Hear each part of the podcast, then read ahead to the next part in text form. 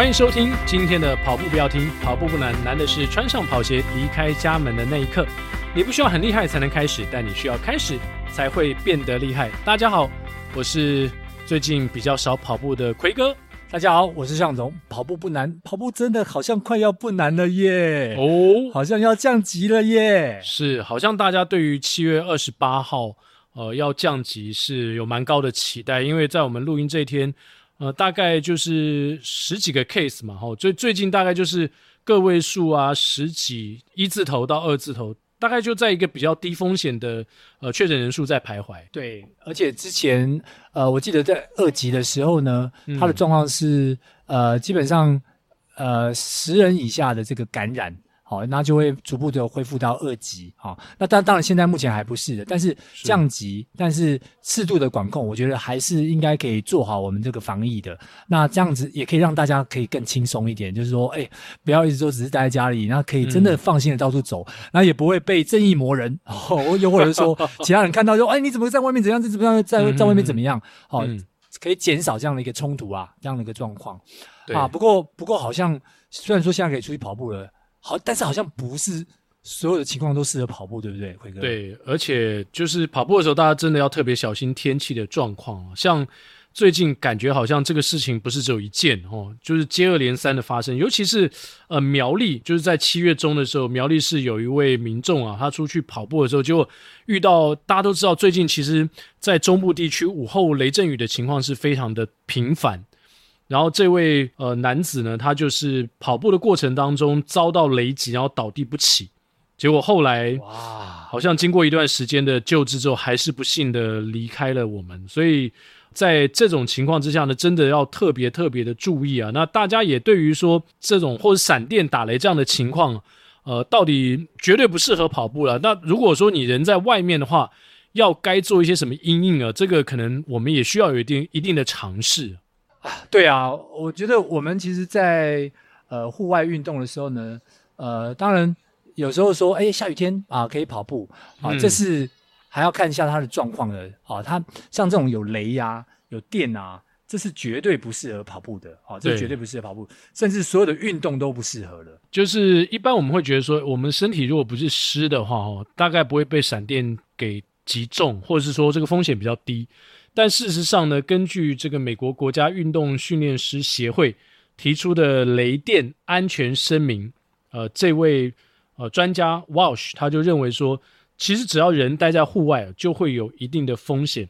那所以，如果你真的碰到雷雨的时候呢，第一个你就是要想办法就近找这个，不要当然不要靠近这个树边，就是就近找这个遮蔽可以可以遮蔽，或者躲在呃其他骑楼下，或去到什么地方，这是最好。那如果说呢，这样的情况呢都没有办法找到的话呢，当然你一定要这个找树木的话呢，最好就是比较矮的树木的区域，这样会可能会比较分散你被雷击中的风险。千万不要躲在大树之下，而如果是一群人团体行动的话呢，尽量大家分散开来，然后距离大概四到五公尺以上。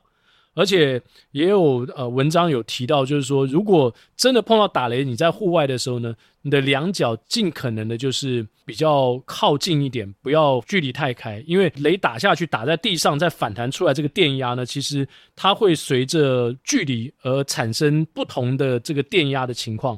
所以，当你的两脚在一起的时候，你的两只脚可能踩在就是电压比较固定的一个范围之内的，不至于造成就是严重的雷击的呃身体的状况、身体的伤害。其实我们过去在这个运动的这些尝试里面啊，呃，包含就是天空，其实它呃长期都会蓄积比较大量的这个电荷。嗯，那对于我们来讲啊。我们应该就是说，尤其是刚刚奎哥提到，在这段时间，然后然后是特别在这个下午的时候，它是很容易有雷雨的状况，然后甚至有一些闪闪电的状况发生。那其实我们应该要更能判断，就是像这样的时间呢，就不要在户外做运动。你知道，我们以前甚至还发生过呃相关的案例，它是当然更不一样了，它本身就变避雷针的，你知道吗？嗯，因为他他去打高尔夫球，然后呢，高尔夫球是。下雷雨就是雷雨了，闪电了，那还有人继续在打，那他是真的是非常危险的，就有真的有现场，他就变成就被雷击中，哦，直接击中。那像这种状况呢，其实我们在户外本来就会很危险呃，特别在有雷雨或者是有闪电的发生的这种这种情况之下，所以最好的状况就是说，在这段时间是不要去外部，呃，特别是这个野外做运动的。好，那要在室内当然会比较好一点。那如果要外外出的话呢，呃，可能就是要挑比较好的时间，它它比较不会有这个雷雨发生的这样的一个状况，或者是打雷闪电的这个状况。我想这比较容易去避免这样的的问题啦。对，甚至这个呃跑步的过程当中，像我们提到这个 case，如果戴蓝牙耳机，哦，苗栗这个 case 其实也也是非常非常的危险。对，反而移动的快速的过程当中，以及带的这个。嗯这这个电器用品，其实都是相当危险的。对，是非常危险的。所以，呃，我们的节目就说跑步不要听嘛。哦，那你 千万不要不要在跑步的时候听音乐，然后又碰到打雷、闪电，哇，那真的是让你自己哦被雷劈到的几率可能又再增加了。所以，真的大家要特别特别的小心。我觉得这真的是啊，也也觉得非常的遗憾呐、啊。就是我们在不管不管新闻上看到啊，哇，其实会出去运动的、喜欢运动的，我觉得。绝对都是一个非常好的这样这样一个习惯，那很可惜就是遇到这样的一个很不好的这个状况啊，也是觉得非常的遗憾啊。然后听说后来也就。呃，回天乏术嘛，哦，那但我们也是期待，就是未来不要有这样的一个惨剧发生，那大家都可以去避免掉这样的一个困难跟状况。嗯。没错，没错，这种情况其实有些时候，甚至在呃，我看到一些文章里面提到，像某些越野比赛，那之前我们也访问过越野王子嘛，嗯、其实他也提到，有些时候你在外面可能跑个五十或一百公里的时候，然后呃，山上气候突然间的变化，其实那个风险真的也是蛮高的，所以。如果你真的是在山区，然后从事一些运动，然后突然间风雨大作啊，或是天后改变的情况下，你可能对于这件事情就是要特别记在心上，不要认为说，呃，没有关系，待会雨过了啊，呃，这个一阵雨过去之后就就没事了。那个那个过程当中，真的要特别特别的小心。对，我们还是就是安全啊，我觉得安全还是最重要的。哦、对对对，然后运运动一定要在这个安全的这个状态之下。那包含接下来的疫情啊，还不是完全没有疫情哦，我们还是要被非常的小心啊。嗯、说到这个雷击啊，向总，我们的奥运代表团最近好像才刚出发啊，这个雷击的情况也蛮 严重的、啊。呃，一切就发生在一张 IG 的照片上面，怎么会好像呃奥运会已经提前开打的感觉啊？所以奎哥该不会讲的是我们的小戴变雷公，对，打出了一阵雷，闪出了一阵电之后呢，打到人了，是不是？也许他原本根本没有想到这个事情会变得这么严重啊！就是我们的羽球球后戴资颖。呃，那天在代表团出发的时候呢，他就发了一张在飞机上的照片嘛。那、其实也许是无意的啦，我们这个也不了解。说这张照片，他也许只是因为说，呃，长荣有赞助他这个过去的一些国外比赛的商务舱，所以让他呃坐在华航的经济舱里面，突然有感而发，PO 了这样的一张照片。哇，这个事情后来如雪球般的越滚越大，搞到体育署长都要请辞了。哦，还好像连总统都出来道歉了，对不对？对对对，我觉得哇，这事情搞得真的非常大。那首先是戴资颖这个发文啊，之前呃，总统有承诺，就是我们的奥运代表团可能接下来出国都是可以搭商务舱嘛。那、嗯嗯、坐在经济舱这个事情呢，就一开始他发出来之后，就很多的人说，诶，怎么会是这个样子？那那商务舱是谁坐？后来公布了三十六个商务舱的名单。那发现除了代表团的团长这些官员之外呢，很多是不同呃项目的教练，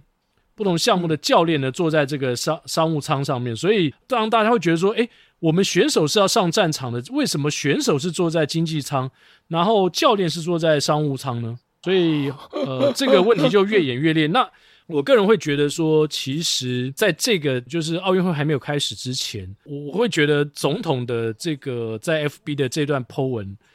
我觉得可能是更让事情变得更严重的一个导火线。那如果蔡总统呢，这个没有 po 这个文的话，也许事情还没那么严重。但是，因为我们台湾的这种所谓的体育文化，或是说呃我们的政治生态，就会觉得说哦，如果今天长官都讲话了，我们可能就要下面给他立刻要有一些处理，立刻要有一些事、嗯、事情的这个是向长官交代嘛。那包括就是说，到底谁该坐商务舱，谁坐经济舱？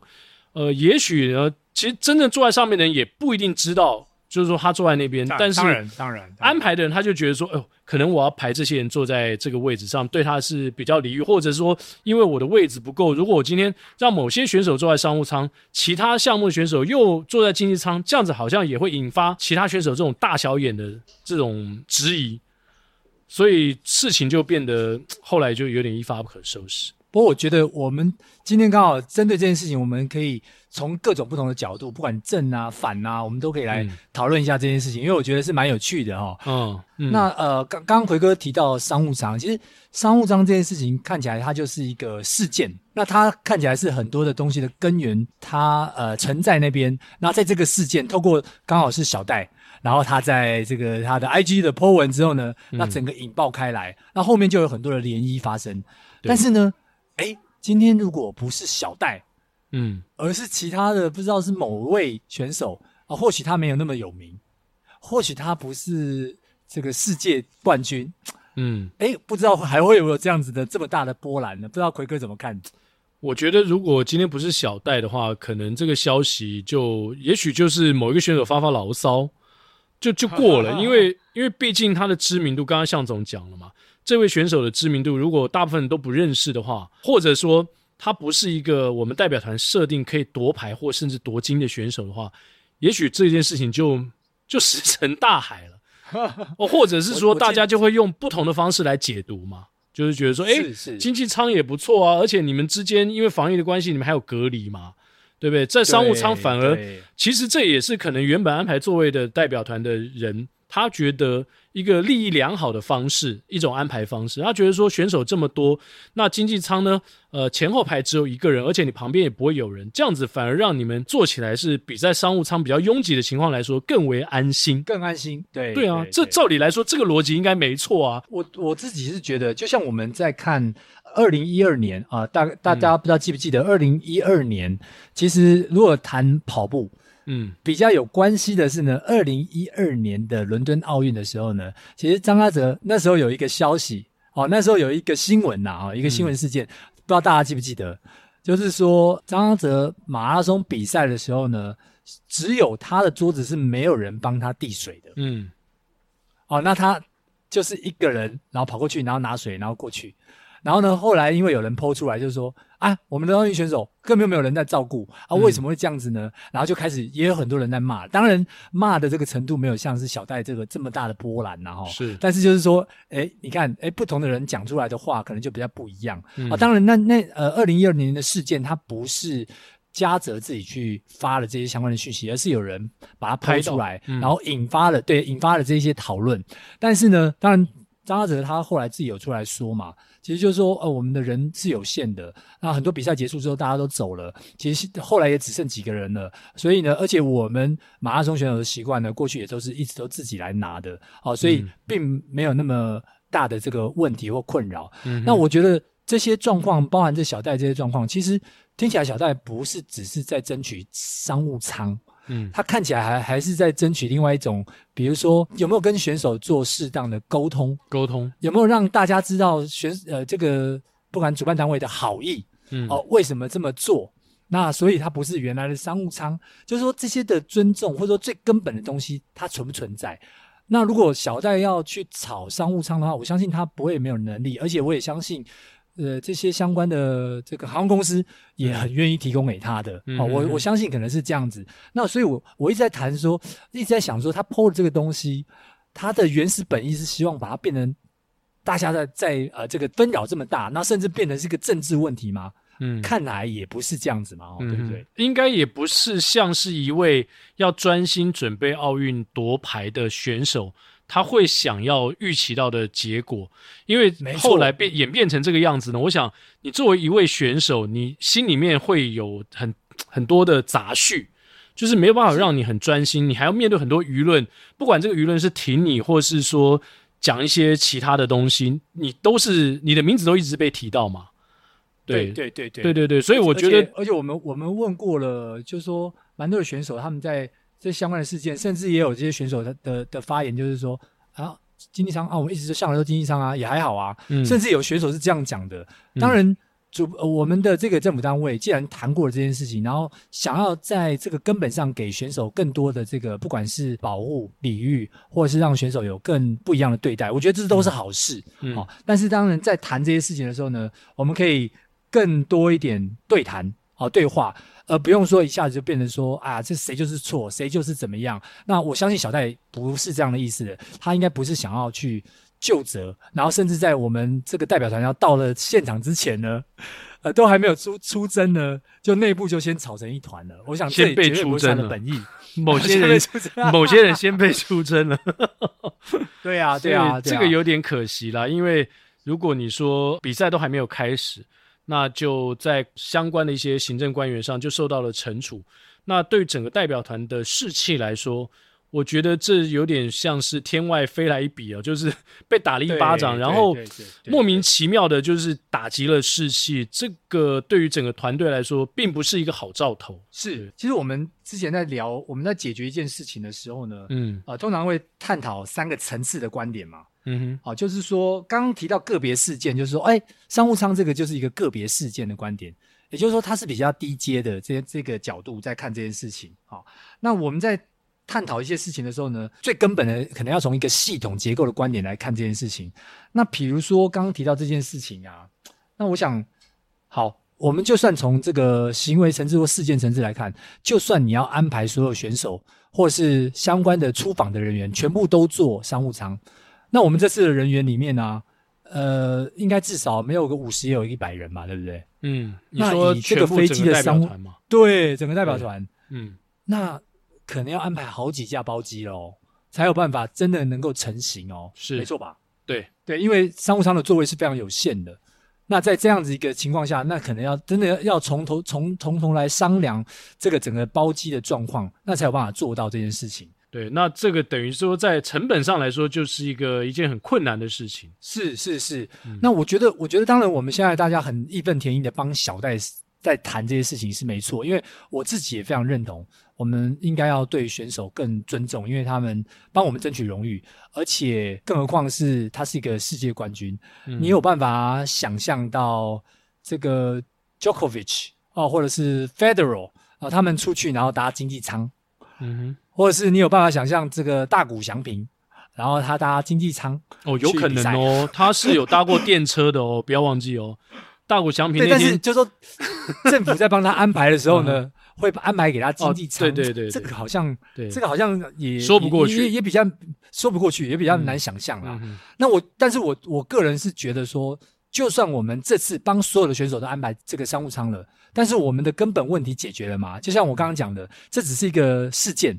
就算真的做到了，那真的就真的代表我们对体育、对运动的重视了吗？就真的代表我们有去改革这个我们我们之前那个体育啊，重新的立法。好，那我们就真的做到了国民体育法，我们就真的去改革了这个我们的体育环境了吗？嗯、这个我觉得反而是更值得被探讨的，而不是就是说可能大家现在是口诛笔伐，嗯、然后可能呃我们现在的这个署长或许未来有一天可能因为这样的下台了，嗯、那这个是我觉得我们可以在这边多一点对谈的，那反而会更有助于整体环境的改变。我看到的报道提到，其实大家认为说，全世界夺金前几大的国家，美国肯定嘛，每一年的奥运会它大概都是第一名，就是夺金项目最多的国家。那美国事实上呢，除了一些比如说像梦幻篮球队这样的等级的球队之外哦，大家不知道知不知道，有很多的项目他们是要自己买票去参加奥运会的，买机票哦，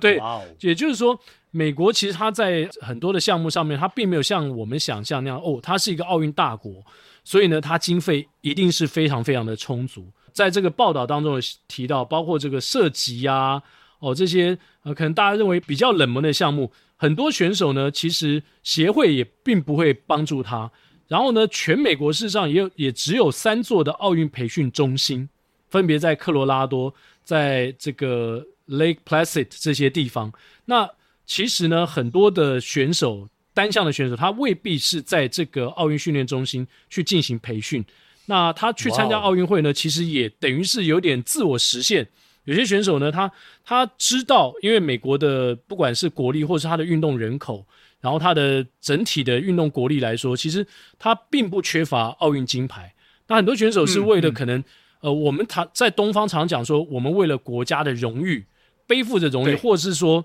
我们讲说，呃，今天协会培养我，呃，政府的经费培养我，呃，在亚洲很多国家，比如说中国大陆啊、台湾啊，或者是夺金的亚洲的国家，可能都是用这样的方式去培养选手，所以选手呢有这种背负，因为你拿了政府补助的钱，所以你必须要有一种这个，就是有点像签签合约这种概念嘛。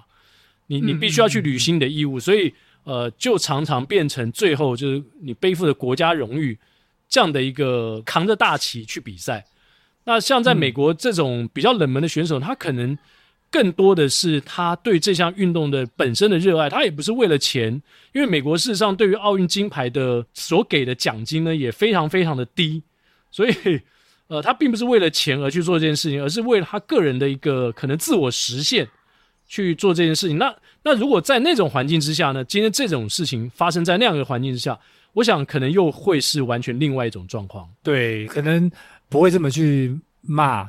呃，诶，怎么这样？怎么样？怎么样？对对对，就是自己可以去自己解决嘛，因为他们的环境就是这样子在形塑的。没错，没错，就是也就是说，他如果决定要在这个项目代表国家去参加奥运会的话，他已经有心理准备，他必须要做这样的付出。对，对，可是可是，在台湾的情况就不是这样子。呃，也形塑出来，就是说，其实现在看起来就是，呃，所谓的观感不佳，嗯，哦，然后所谓的这个，呃，当时有承诺说，哎，想要让大家都做这个商务舱，但现在没做到，哦，嗯，那但是，哦，我相信我们探讨这个本质，还是希望说，我们怎么有效的去改变或者改善我们的整个体育环境，然后让这些真的在帮，真的是。很愿意为国争光的，然后也在发展自己的专业。我觉得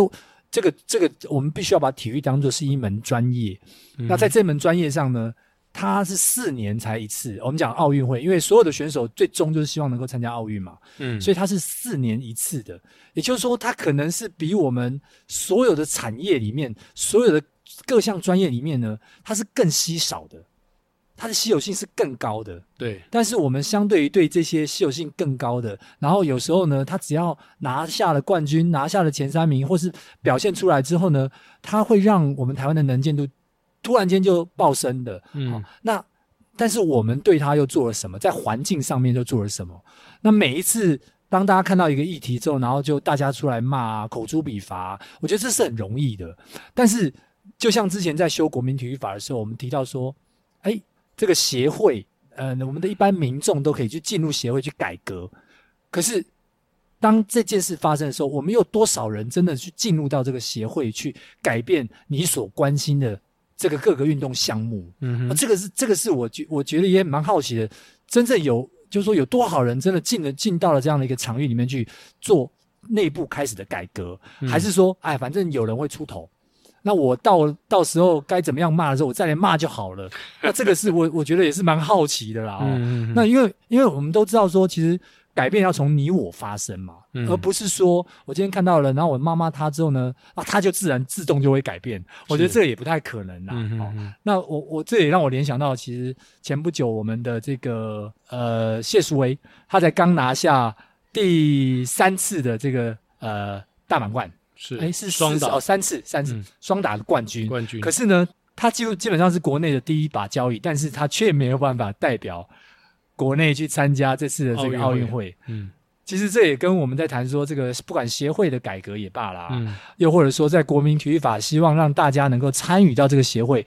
呃，好像都是有还都有一段距离。整体的我们的运动环境呢，其实离我们理想当中的还有蛮长一段距离要走，蛮大一段路要走的。对。然后我们除了骂之外呢，我们是不是能够在我们所关心的这些项目上面多投入我们自己的时间跟心力，然后甚至去敦促的。呃，自己的这个不管是选区的这些政治人物也罢，或者是我们参与改变，自己就投入进去到里面去参与改变，嗯，这个其实也是想要去跟大家去做更深的这个对谈的部分。对，我觉得呃，也许我们可以抛开一个长久以来一直束缚着我们的一个观念，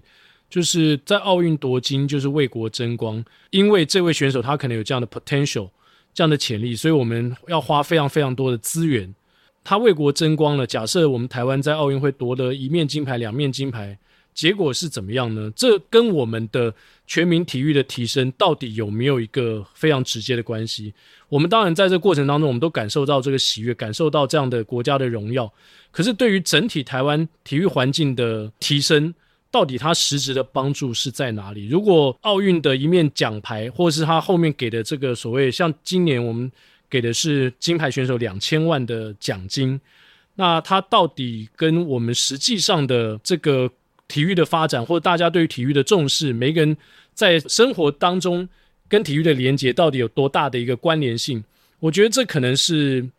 可能是我们可以去思考的一个问题。就像欧美的国家，他们已经到一个程度，事实上，他们当然也关心奥运，可是他们可能是从一个更客观欣赏高水准竞技的比赛来看这样的一个运动会。那夺金是对于他们来说是有这么强烈的一个民族的宣誓，我我我不认为是这个样子。我我我自己也觉得，我还蛮认同奎哥在谈这件事情啊、因为我们其实是重赏之下啦，但是重赏之下是不是真的就能有勇夫呢？嗯、我觉得这这个也是有待商榷的。嗯，因为以我们现在的这个制度呢，通常是勇夫全部都被塞到最后了，然后出现的这些勇夫呢，大部分都是自己。可能呃，不管是家里支持啊，然后慢慢走出来，通常是这样子啊哦。嗯、然后这些勇夫本身就已经靠自己，就已经在呃，不管在哪个地方闯出了一一一个名号了。然后呢，你在奥运会上呢，然后最后奖励的还是他们。是，但是对于整个体育环境里面呢，有很多人从从小这个不管念上来的也罢，或是这样冲上来的，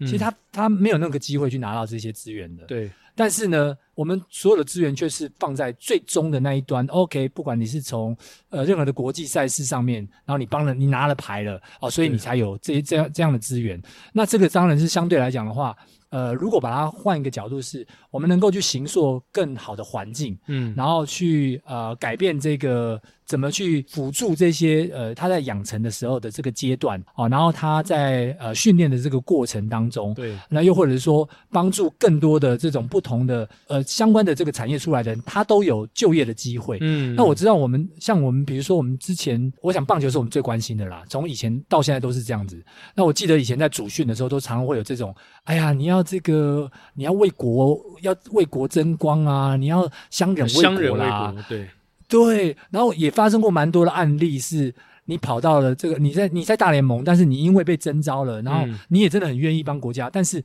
最后却影响到他可能受伤了，然后最后影响到他在大联盟，嗯、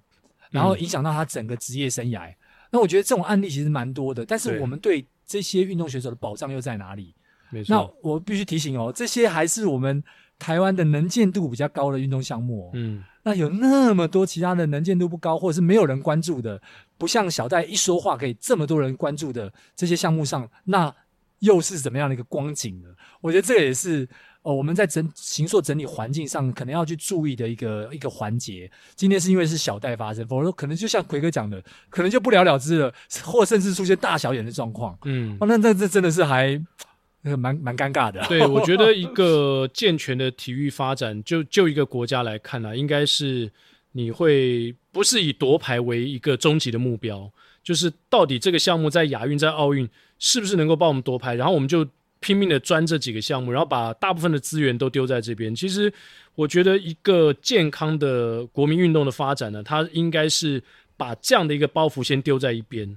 对啊，不要认为说我们今天在一个国际的运动会赛场上，我们没有夺金，我们就是一个推展运动很失败的国家。如果我们的想法上能够更跳跃这个层次的话，我相信我们会更平常心来面对很多的问题。而且刚才向总提到职业运动员，事实上呢，在录音前我跟亚当也也在聊这个问题啊。那我觉得亚当讲的也蛮好，就是他觉得说今天其实就是一个你的老板是谁嘛？如果今天是国家去养这个选手，那国家当然就是希望这个选手他在国际的比赛上面呢，为国家来争取最高的荣誉，所以他花了很多的经费来栽培这样的选手。那如果像是比如说职业的羽球选手啊，职业的高球选手，或是职业的棒球选手，可能是球团的老板是付他钱的人，那他当然相对来说。你要要求他像刚刚向总讲的棒球选手，你要要求他去为其他的事情来做努力，他会觉得说，那如果我伤了我的身体，我就没有办法跟我的老板交代了啊，因为今天真的在养他的是这份棒球的持棒的合约，而并不是国家给他任何的除非你国家今天的合约是跟他的职棒的合约一样的大，那他可能会做出选择。如果很容易做选择的话，我想任何人都会是这个样子去做决定嘛。所以就像美国的梦幻队，今天梦幻队的球员，他如果是要去代表国家去奥运会打篮球赛的话，绝对是一个个人的实践嘛，就是不会是为了钱，因为钱对他来说一点都不重要。今天不管是这个 Kobe 以前啊，或是 Jordan，他们。一方面就是想要证明说，我美国是全世界最最棒的篮球的环境的国家，就是向全世界证明说，我们是一群最棒的篮球员。然后另外一个就是奥运金牌对他们来说是一种至高无上的荣誉，绝对不是说对，绝对不是说为了钱。但是这个要前提是出在他本身的愿意这样去想，而不是被加诸在他身上说你其他人告诉他说你必须为了国家荣誉。对啊，这个自我的 motivation 动机。我觉得非常的重要，对啊。那如果说我们的运动环境能够培养到选手他有这样的一个 motivation，而不是说，呃，今天为了国家的荣耀，或者是说为了台湾给我金牌两千万，我就去拼了。那那我觉得这个是不同层次的问题。金牌两千万，我就去拼了，这还是已经确定可以去拼了。更大的问题是，连去都没办法去的人更多。哦，比如说像我们常关注的长跑界，对啊，我们如果我们连奥运都没办法参加的话，难难不成这个项目我们就不要发展了吗？是是是，那这个相关的这个从小到大各个环节的人其实很多，这个相关的从业人员其实应该会很多的。嗯，所以对我来看，我觉得当然。呃，我刚刚有提到这个，包含这这些竞技选手的稀有性嘛。那呃，如果我们可以在呃强调这个专业，好、哦，把他们真的当做是一个专业，不管从立法上面的这个保障，好、哦，就是真正有相关的专法来去啊、呃、保障这些，真的是叫做凤毛麟角的，好、哦嗯，然后还有在各个不同的这个产业的这个环节当中，嗯，好、哦，去去深化它。那不要那么多的，就是说，哎，真的比赛到了要征召的时候呢，就强加给他叫做，呃，这个为国争光，为国啦，为国争光啊，好、哦，但是呢。真正他没有饭吃的时候，他没有办法去照顾自己，或者是产业上根本就没有他的有限的空间的时候呢，也没有人在管他们哈、哦。那我觉得这个是比较可惜的。嗯，那我们应该是回到那个比较结构面的东西去改变，让这个专业都可以成为是真正的一个专业。就像过去的这个电竞，它绝对是一个不是一个专业，它甚至是一个人家觉得它是一个坏的东西、不好的东西，可是它就慢慢慢慢形作成。当然，它的它的商业化，然后慢慢它它就形塑成一个有呃有层次的结构的，然后再来就是说可以从小去培养的，然后再来就是说它有后面的这个相关的不同的面向上有不同的角色可以去承担的。我觉得这个这个呃相关的从业人员，你念完这个科系，你出来之后呢，哎，你也有相关的路可以走，就很不一样了。嗯、那这个就像我们当时在谈，不管从呃从国手会的角度，就期待就是说能够从民间。我们开始有这样子的一个可能性，然后去产生跟不管呃政府单位也罢，或是跟呃外部的企业也罢，或是跟相关的协会也罢，开始有很多的对话发生。嗯。然后包含呃，诶，等一下也可以来聊一聊，像呃最近我们这个长明赏哦，在明年也要也准备要要颁奖了。嗯哼。那这个都是从我们关心的各个运动领域里面。去发展出各种可能性，是我们自己开始去投入，而不要只是在骂说：“哎，政府你怎么都不注意啊？哎，协会你怎么怎么样啊？”我觉得有些东西可以从我们我们自己来，其实我去做一些不一样的尝试。其实我蛮同意那时候我们访问嘉泽时他讲的话，就是为什么一定要靠政府？就是你觉得说我做什么事情，政府要来帮助我？从嘉泽的说法，我会觉得说，就像刚刚向总讲的，包括企业啊，或者说包括从选手自发的，他们去寻找一些。可能的经费的来源，这个经费来源未必是从政府，因为任何的经费来源都有一种所谓的对价关系嘛。就是说，如果你今天拿的是政府的钱，或是多数是政府在补助你的时候，当然，当政府需要你的时候，你就必须为这个老板效力，这是很合情合理的啊。对，但是如果说你能够有方法去找到自己的钱，这个时候你就可以不用，就是说一定要为了去履行你的义务而背负什么样的压力，或是你觉得你不想去做，那。我倒觉得政府在这个部分当中，他可以做一件事情，是回应我刚刚所讲的。如果说我们一开始就把夺牌这样的一个东西拿掉的话呢，其实我们从小的教育，我们就可以来做一个改变。譬如说，我们提供选手什么，最重要的就是我们提供他们一个良好或是均等的教育环境。那我们从国小、国中或高中这种体育班，其实我们就某种程度的是在我们的逻辑当中是想要培养一个未来可能在体育专项的专业人才。可是当我们这样做的过程当中呢，我们把他从小就形塑成可能的一个池子里面的选手，那我们就某种程度剥夺了他其他的机会。如果我们能够更把这件夺牌，或是说为国争光这件事情看得更淡的话，也许我们就可以从让他们在接受一个比较公平教育的环境当中呢，最后他们之所以选择当选手，是因为他们想这样做，而不是因为他们没有选择了，被迫他们只能做这件事情。我觉得这个东西，这个观念真的非常非常的重要。我们现在的情况是，因为选手他从小到大他就只会这个东西，我们等于剥夺了他其他学习的可能性，所以他最后被培养成这个苗子，然后往这边发展过去的时候，发现这个路行不通的时候，他没有能力去跳脱，这个是我觉得现在台湾体育环境最悲哀的一个部分。对呀、啊，然后你看我 我我相信现在我们的整个社会都是这样子哦。嗯，你看以前啊。这个小学的时候，这个体育课会被拿来当做上上数学啦，啊、上什么的啦，是啊，这种事情常有嘛，对不对？对，那你长大之后，那那你这个这个体育体育相关的东西呢？那你可能被取代，这个资源可能取代去做其他事情，这也是一样嘛，它都是一样的这个逻辑的这这转换嘛。对对，就是分成两种人，从小就是这样子，分成两种人，就是有一种人就是要考试读书，然后然后另外一种人就是从小就被分成哦，我要去，我只能跑步，我只能这个田径，然后我只能画画。那其实我觉得这些分享可能都有点太早，当然这个可能提的比较远。可是如何来帮助我们的选手？其实我觉得要从最基本，大家对于运动这件事情，在社会上到底，或者是在我们每一个人生活当中，到底扮演什么样的角色？大家要有一个可能从小那种根深蒂固的观念，要重新去思考。所以我就比较建议，就是说，我们当然不要把它太过于琢磨在单一的事件当中，嗯、然后啊骂来骂去啊，那。呃，也不要就是诶，因为这样的单一事件，然后就变成大家大家在做事的时候呢，就会变成投鼠忌器哦。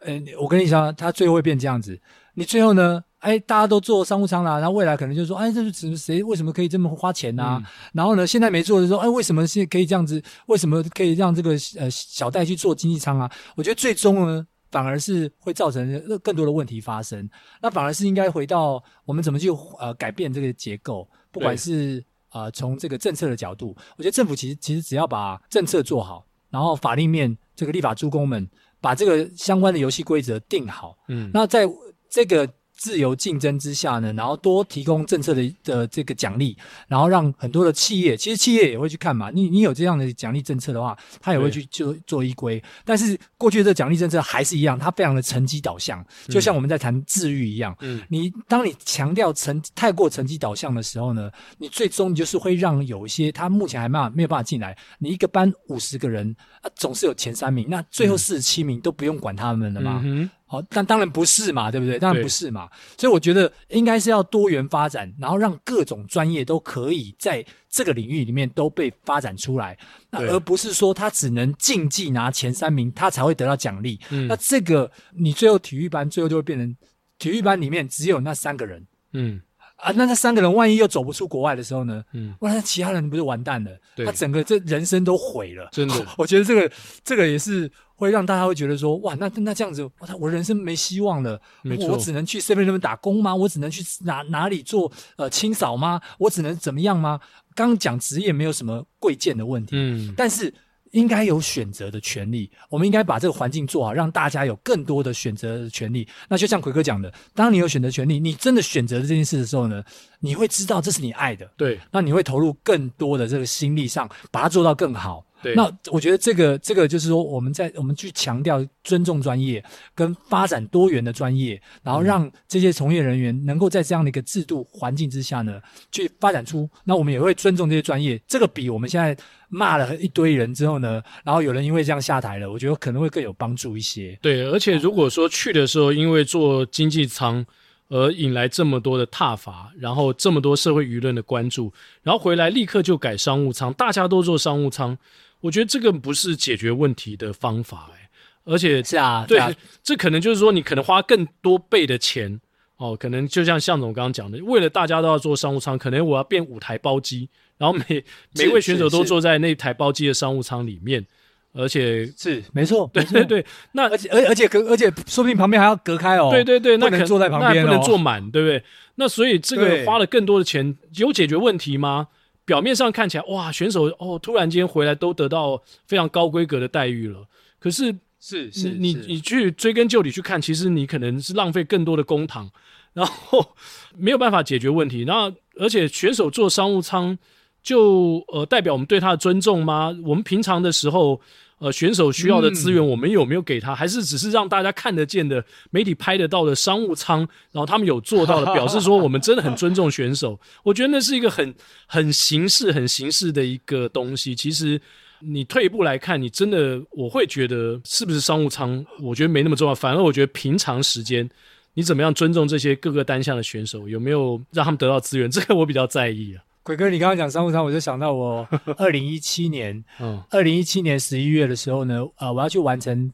六大马的最后一大马，是。啊，纽约马，嗯哼，然后当时那个太太知道这个选手的重要，嗯、所以他就帮我安排了是往纽约的商务舱，哇哦，所以我那时候是坐商务舱去，但是坐经济舱回来，为什么？是因为没没有跑好？太太说，你只是给我给你经济舱回来就不错，因为。因为比赛的时候去的话，哎，那就是舒服一点嘛。哦，啊，那比完了，哎，也在那边花了蛮多钱的，所以回来要小心，那个要要省一点，斤斤计较一下。对对对对对，对嘛？如果如果照，所以我想说，对，如果照向总老婆这个换一的逻辑的话，其实中华队成员代表团回来不用坐商务舱了，都比完了，你们坐商务舱干嘛？那可以放松了嘛？也蛮有道理的啊。对对对对，不过他是对我来讲才这样子啊。哎，他说不定连去都不想让我坐商务舱。OK，所以所以这个问题我觉得讨论不完啦，就是有很多、啊、有很多问题可以可以再讲。是我倒是就是刚刚提到的，就像呃我刚刚提到那个包含国手会啊、长明赏啊，嗯，我觉得我们应该回到我们可以在我们关注的项目上面，然后每个人在这个上面给予。最强的火力资源是，那我觉得这个对于我们在改变这个环境，从每个小我做起，我觉得这个是我反而是更鼓励啊、呃，也更倾向的。那骂好啦，骂不爽宣泄一下，情绪性还是稍微有一点、嗯、OK 啦，OK 啦。嗯、但是就是说，我觉得更重要的是回到。真正在这个食物面，我们能够怎么做？对啊，就像我刚刚提到这个这个长明赏，其实就是大概是这样子啊。我呃，这个长明赏呢，其实已经谈了大概有十年之久。嗯，哦，很久嘞，很久以前。嗯、对，因为当时就是想说，哎，我们是不是可以去在这个呃长跑界？啊，在中长跑上面去鼓励啊，就像美国的这个欧文斯奖也罢，或阿贝贝亚阿贝贝奖相关来讲，就是说我我们怎么去鼓励选手去挑战自我？嗯，可是讲了很久，但是因为大家也知道，在中长跑它是一个比较少人关注的沙漠，嗯哼，所以呢，一直也没有人哦，又会也没有任何的这种可能性让它就实际上发生，然后而且他是想要是长久来做这件事情的。嗯后来当然也遇到了我我我跟太太也是算蛮傻的啦，哦，然后看到嘉泽啦，看到洪国志老师啊，然后几位啦，包含那个几位，他们在这件事情上谈了蛮久了，嗯，哦，那谈了蛮久之后呢，就想说我们想要做二零一七年的这个四大运，其实当当我们看到这个可能性都存在的，所以我们就后来成立了国手会之后呢，就决定就是说，哎，我们一起来把这件事情推动，然后让它能够成真，嗯，好，哦，所以就。开始的这个计划就是长鸣赏这件事情，然后来鼓励我们的这个中长跑选手。是，我觉得这样非常棒诶，而且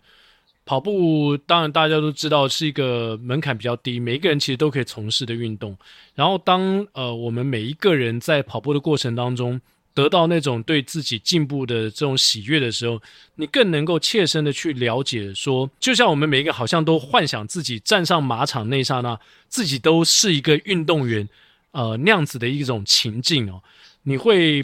理解到说，当你变身为场上主角的时候呢，你才知道说这些竞技的选手他们真正需要的是什么。你在比赛当中会受的伤，他也会受，但是他受伤时，他可能需要更短的时间之内回到赛场上。然后这过程当中到底有多少资源来帮助他？我们每一个人受伤，可能呃都花了很多的钱、很多的心力，然后很多时间去去复健。那更何况是这些选手，他们需要专业的协助呢？真的是远远的超过我们每一个人。但也是因为我们当了呃自己啦，呃所所谓的半吊子的选手之后呢，才能够理解说，哇，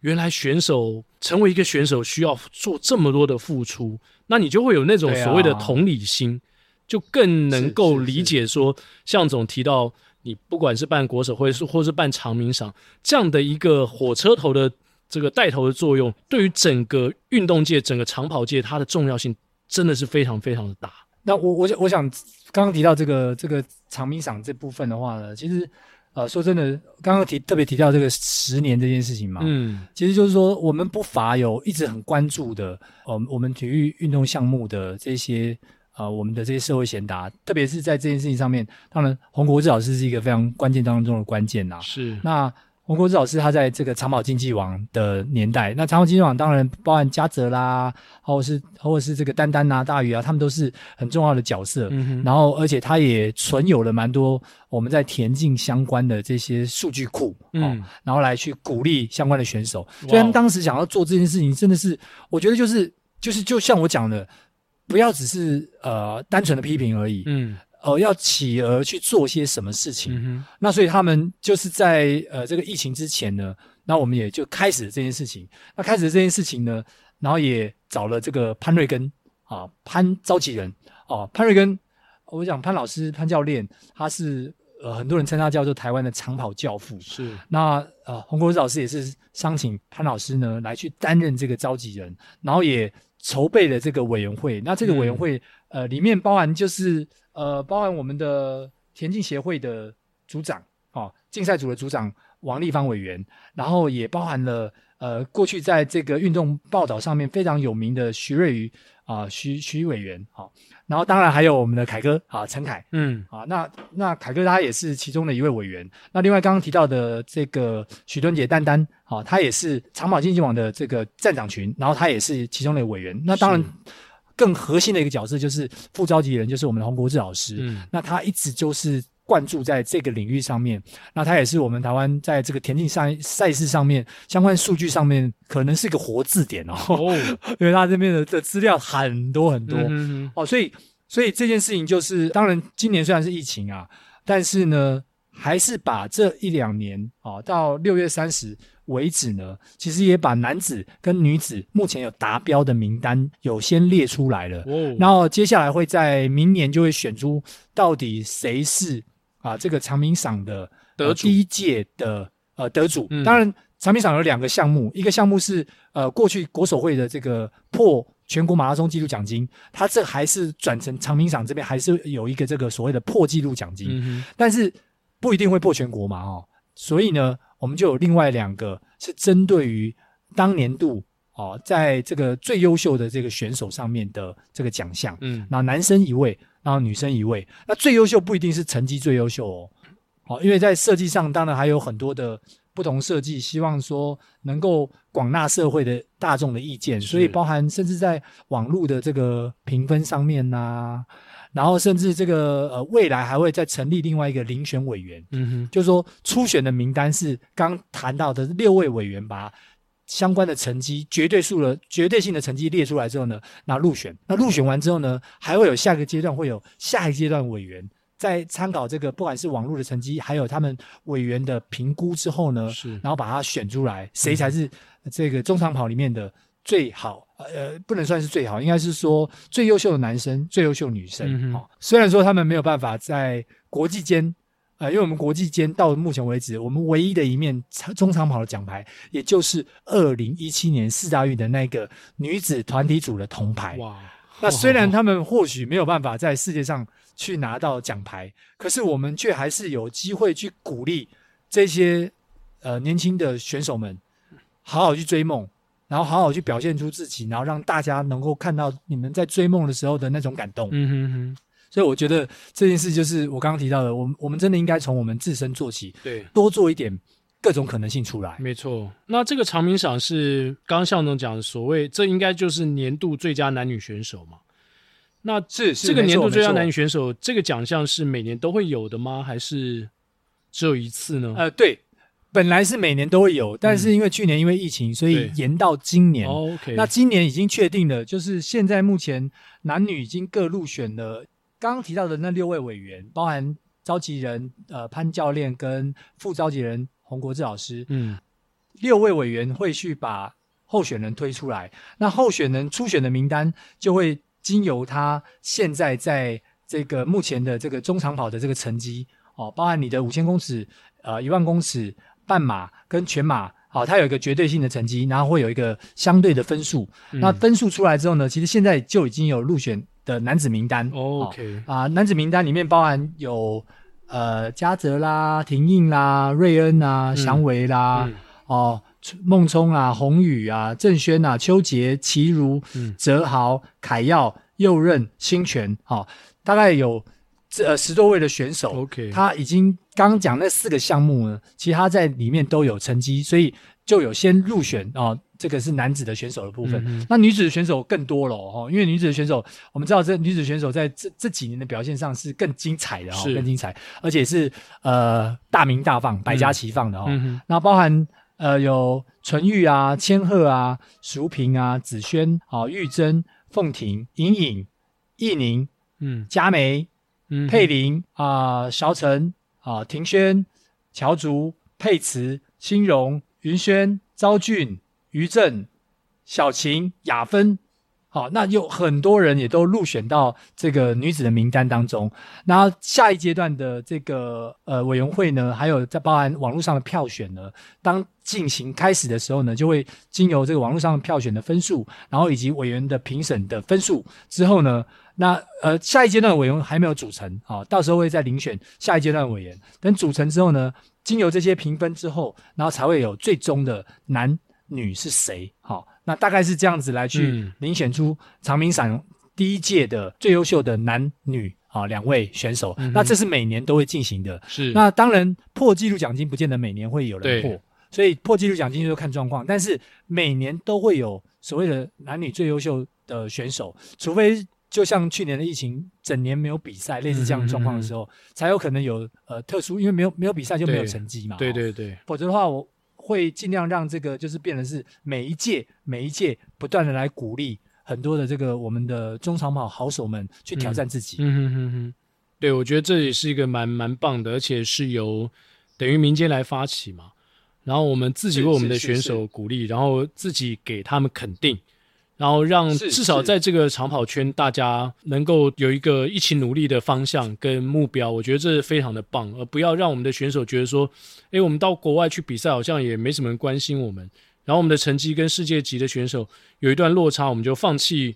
呃，让自己变得更好，变得更进步。我觉得这个鼓励的作用非常非常的大，而且我觉得在这个过程当中，其实坦白说啦，呃，除了我们这只这些小我之外呢。那发起单位当然是长跑经济网跟社会永续发展推广协会，嗯、但是呢，这过程当中其实遇到了蛮多呃很棒的单位，他们在这过程当中不断的投入资源在这上面。比如说最近最有名的，当然就是在 Gami，嗯，Gami 投入了三年。共一百万在支持的这个长明赏，哇，太棒了！那这中间还有蛮多的。我们我们最早当然在这个科雅企业，嗯，哦，科雅企业这个企业也赞助了这个长明赏，然后包含凯耀网路。哦，然后真男人文创商行本身，嗯嗯、还有台北的这个长跑福人社，这个跟真男人也非常有关系。是，好、哦，然后还有在国手会的部分，好、哦，国手会的部分。那另外就是最近还有 Brave Log，他在这上面他也在支持我们这个长明赏，所以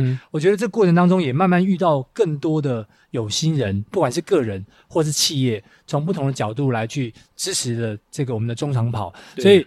中长跑有了。那也期待各个不同的运动项目都能有各种不同的开花结果的可能性发生。当然，短期内立刻变成不容易了。但是，像美国的 ESPY，就是每一年他们都会有一个年度的最佳运动员的颁奖典礼，然后有很多不同的奖项，然后那个颁奖典礼就有点像是奥斯卡颁奖典礼一样，大家都是盛装赴会。啊、然后也许啊，我们的所谓的跑友们有有这样的一个机会呢，它变成一个典礼的时候，当疫情告一段落，然后让大家能够出去户外的时候，也许有这样的一个典礼呢，让我们也可以去贡献我们每个人自己的力量，不管是买票进场去观赏这个典礼、颁奖典礼啊，或是说。呃，小额的赞助这个活动，我觉得都非常的棒。我想，呃，也许长鸣赏未来也可以考虑这个部分。对啊，嗯、自己的选手自己自己挺啊、呃，自己的自己挺，对，对把这个产业挺出一另外一片天。对，我觉得对于我们整体的环境来讲的话，会更有帮助。对。也许我们用另外一种角度呢来看运动，不管是看长跑或是看运动，对我们整个社会的影响，我想都会让。我们社会变得更健康，然后大家除了排名之外，然后更在意一些很 fundamental、很实质的东西。如果让我们的社会变得更健康，然后大家变得更快乐，运动绝对是不能少的。啊、是是是是，没错没错没错啊！那我们现在还有一点时间来念念我们的留言吧，听众的来信。首先是玉林，玉林说，防疫期间居家，除了公事之外，就想尽各种方式来运动。哎呀，太好了，就符合我们刚刚讲的这一类人。现在终于知道花大钱买公社的用途了，逃生梯，呃，逃生梯间爬一零一，然后顶楼跳绳，顶楼仓鼠跑步绕圈，大楼健身房跑步机，连顶楼大桌子都不放过，买个桌球网跟小孩一起露天打桌球，防疫期间可以在顶楼晒晒太阳流流汗，大口呼吸真是一大享受，格外珍惜。还有就是忍不住一直上网买健身器材，打造 home gym。壶铃啊，杠铃啊，哑铃、弹力绳、滑步垫，想了好久，最近又添购了功率单车训练台。哇，总觉得家里一直缺这个重量，缺那个器材，买不停。不过终于将解封了，快要可以出去外跑外骑了。奎哥、向总符合条件啦。玉林太疯狂了，可能要那个小心一下，那个这么多的重量。设备哦，他、啊、突然掉到掉到下面的话，那个楼下可能会 哀哀叫。所以所以他有买，在撞，一直在撞。他是买滑步垫，不知道那个，也许他们家，但他们家要够大才能放下这么多东西吧？看起来蛮大的。好，以前总是每天追着课表跑，或者下周下下周又有什么赛事等。防疫期间突然闲下来，可以好好加强自己核心肌肉，也蛮不错的。买了好久的跳绳，终于又拿出来用。上网看教学影片，学着帮自己规划训练课表，也终于搞懂很多动作动作名称，什么鸟、狗、猫、牛、死虫、虫、熊爬等等。哇，这些我都不知道。之前觉得这，之前觉得这些什么动物啊，什么动物的名称也太像。也慢慢找到其他可以练的运动项目，像是跳绳，练着练着就会想把其他的花式跳法也练起来。嗯、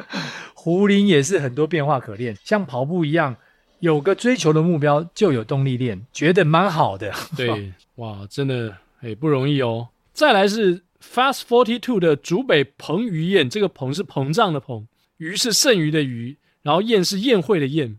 他赞助我们两百一十块。疫情期间的周六清晨，戴上口罩，穿上跑鞋，开始播放《跑步不要听》。二十一 K 的路程中，独自跑在安静的乡间小径中，听着奎哥、向总的声音，每一步都不孤独。因着奎哥、向总、亚当制作的优质节目，剩下的长跑多了许多乐趣。请三位喝杯清凉解渴的椰子水，耶！谢谢新竹彭于晏，哈哈哈啊，竹北，对不起，竹北彭于晏。竹北彭于晏二十一 K，我现在也没办法想象了，很久没有跑那么长的距离了。好，我们在北大幸福组一停，好，赞助了一百六十八。世奇好有毅力啊！祝福世奇频道奎哥学弟和向总节目都一路发、嗯、啊！这个是这个是奎哥的学弟呃学长哦学姐哎学姐玉婷是我学姐 Irene 外文系的学姐 Irene Irene Irene Irene 对，而且他不止听完试骑，他那天还买了雪王的冰淇淋。雪王，好厉害啊！是我们忠实的听众，谢谢 Irene 学姐。再来，向总再帮我们念一下二十五岁的国考生哦。哇，这是在 Apple Podcast 的留言。对，谢谢奎哥、向总、亚当，还有每一次的来宾，丰富我单调的备考生活。哇，真的是辛苦了。虽然现在疫情戴口罩很难跑步。要准备考试时间，也不太能运动，但每周三听了跑步不要听，就让我想起跑步的美好，也对解封后的跑步生活充满期待。另外，雪王冰淇淋老板真的很风趣，视野和想法却又很有深度。嗯，对老店经营新旧共好交融的想法，还有身为战士的气魄，也大大的鼓舞了我。嗯，谢谢你们五星推爆，星星星星星！哇，哎、这个备考生、国考生加油啦，加油啦！加油啊！你也要像这个雪王一样啊，成为国考战场上的战士。因为很多人可能都被疫情打倒了。这个照雪王这个庆丰的说法就是这样子嘛，就是呃，现在很多店已经、嗯、已经撑不下去了，所以你一定要撑到底。数年后回来，你就会知道你自己身为这个战士的气魄是有多么厉害了。对对对对，你会怀念你自己当时的气魄。还有一位 Duke 王，五星推爆，疫情期间在家踩完训练牌。啊，训练台配跑步不要听，才不会踩到很厌世的感觉。课表很快就踩完了，我建议你可以去踩踩看《Hito 大联盟》。哇，哎、欸，你可能会踩到不要不要的。哎、欸，我向总不瞒你说，我那天从台北开车去斗六，我、呃、我过程中我就是放的《Hito 大联盟》，因为那一集听完，我我我到斗六都还没听完。太可怕了，对，因为我听别的节目呢，可能都要一直去重新点选节目，之后听《Hito 大联盟》呢，我可以从头听到尾，太棒了，《Hito 大联盟》真的是一个呃跑马拉松可能的时候可能也可以听，没错，直接在安全无虞的情况下，对，因为跑完这跑完说不定都没有，才刚听完，跑到我们耳机都没电了，《Hito 大联盟》还没结束。好，嗯，那也提醒所有的听众朋友们呢，记得呃帮我们五星推报，然后帮我们分享、按赞，甚至抖内，我们都非常的感谢你们，也非常欢迎大家。那今天我们的节目，哎，我们拉拉杂杂，我跟向总竟然也聊了这么久啊！好啦，那我们的今天节目就到这边要告一段落了，非常感谢大家的收听，最后就进入到我们的彩蛋时间。时间。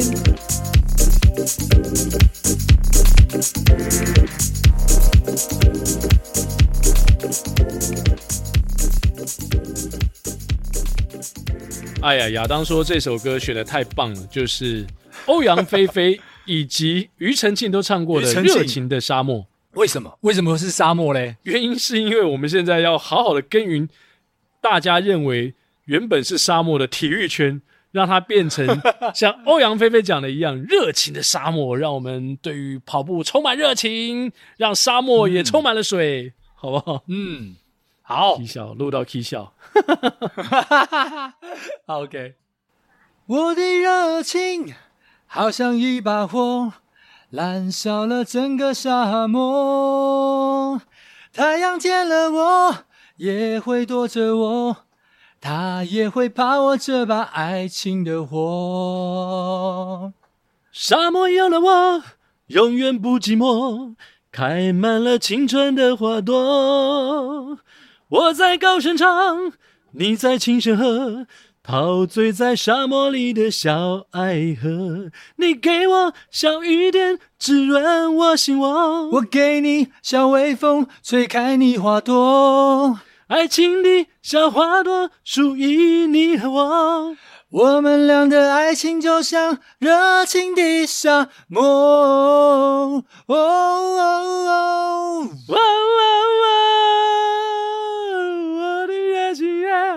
好像热情的沙漠，没有要继续了吧？我以为要继续。没有啦，我我随便乱乱编的。来宾请掌声鼓励。我想向着那哦哦哦耶耶耶耶耶，越唱越高，很过瘾。哇，今天我们的节目 可能有点严肃啊，不知道大家听的习不习惯？向总，你会会不会觉得有点严肃？哎、欸，我觉得有点严肃哦，啊，我觉得是有点严肃，但但是因为我们这个我们是热爱运动、热爱体育的人啊，对，那。其实有时候在特别在最近的这个议题上面啊，嗯、似乎比较认真的来探讨。但是我们是真的是热爱这个产业，所以希望它更好。对，我们也对于未来体育在我们生活当中的发展呢，有更多的期许。也希望大家听了这集的跑步不要停，如果有任何的回馈的话，不管写 email 或是留言的方式，都可以告诉我们哦。那我们就今天节目到这边告一段落喽，感谢您的收听，那我们下周三同一时间空中相会，拜拜，拜拜，早上八点不要忘了，拜拜。我的热情好像燃烧了整个沙漠，太阳见了我也会躲着我，他也会怕我把这把，他也会怕我这把爱情的火，沙漠有了我。永远不寂寞，开满了青春的花朵。我在高声唱，你在轻声和，陶醉在沙漠里的小爱河。